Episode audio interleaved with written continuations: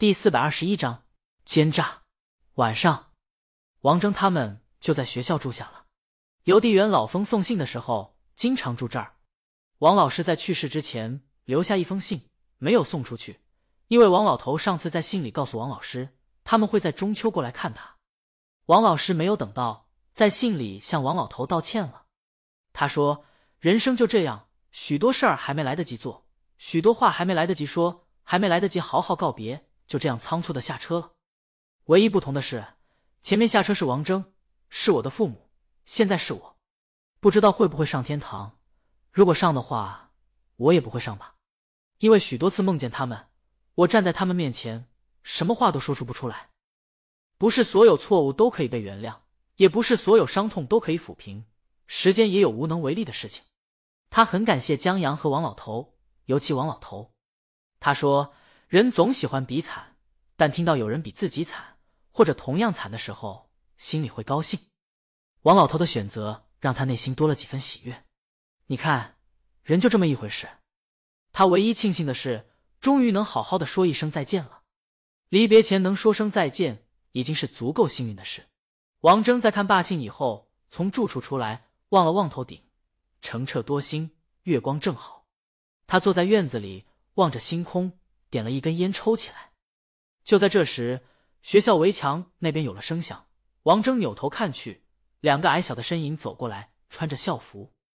待走近以后，才发现是两个小女孩，他们在看着他，指指点点。终于，个头高的学生问他：“你是王峥吗？”王峥点下头。小女孩把一封信交给他。王老师让你一个人看，他们走了。王峥走到学校厕所前的路灯下，把信打开，这是一封专门写给他的信封。王老师说，他很高兴有人记得王峥。在车祸发生的时候，他的确有一阵埋怨他们为什么去爬山，为什么没有保护好他。他甚至还埋怨过发明汽车的人，但这只是在逃避。有些事就那么巧的发生了，他不怪任何人。王老师甚至知道。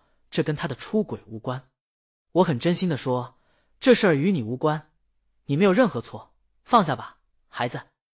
王峥长出一口气，他望着天空，月亮的光在变得模糊，像山水画落墨时的阴染。他来这儿就为了这句话。白天站在坟前，他以为永远也听不到这句话了。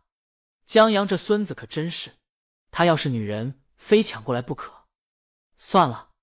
王峥把纸折起来，觉得大魔王会把它剁碎了喂鱼的。他记得乡村教师扉页上写了一句话，献给爸妈、所有老师以及王老师，一箭双雕。这小子也不厚道。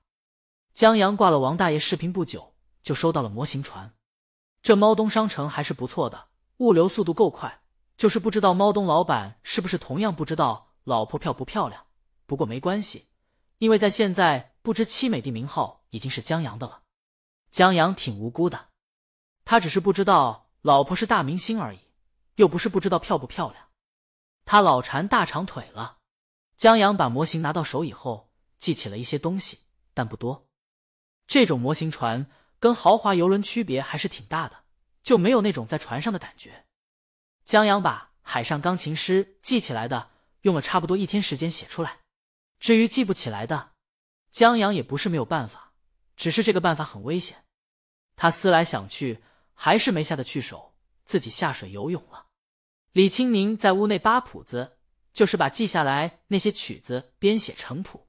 他挺喜欢《海上钢琴师》的，不只因为里面有夸张的斗琴场面，还因为这里的音乐挺好的。在扒谱同时，他时不时的扭头，目光穿过落地窗，看向江阳，看他狗刨，乐上一会儿。其实，在京都的小区会所里就有泳池，但江阳一直不去。他口头上说着不喜欢玩耍，其实就是怕他狗刨让人笑话而已，也无所谓了。关上门自己玩也挺好。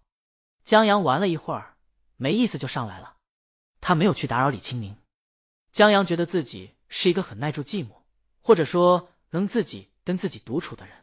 小的时候，别的小朋友出去玩耍。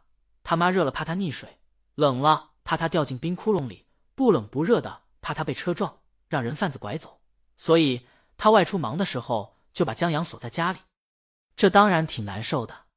但这样时间久了，江阳渐渐就喜欢了自己一个人玩，拿扑克排兵布阵，看蚂蚁打架都能看上半天。蚂蚁不打架的话，就搓一下，让他们凑在一起打架。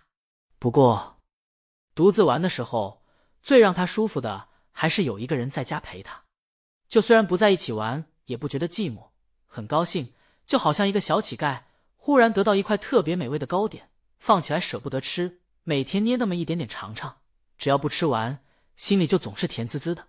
所以，只要看得见李清明在忙，江阳就独自在院子里琢磨的很有趣，而且这里也挺好玩的，站在院子里。就面朝大海，听得见浪打礁石的声音，把所有思绪都放空了，还足够大。江阳四处摸索着，只是因为在人群中多看了你一眼，再也没能忘掉你容颜。手机响了，李清明接通电话，他爸打过来的。学校明天正式放中秋假，问李清明的安排。这女婿上门了，不可能见了一晚上一早上就再也不理会了。你把人藏哪儿了？他还想跟江阳杀盘棋呢，这才是最后一关的考验。李清明很无辜，我能藏那儿？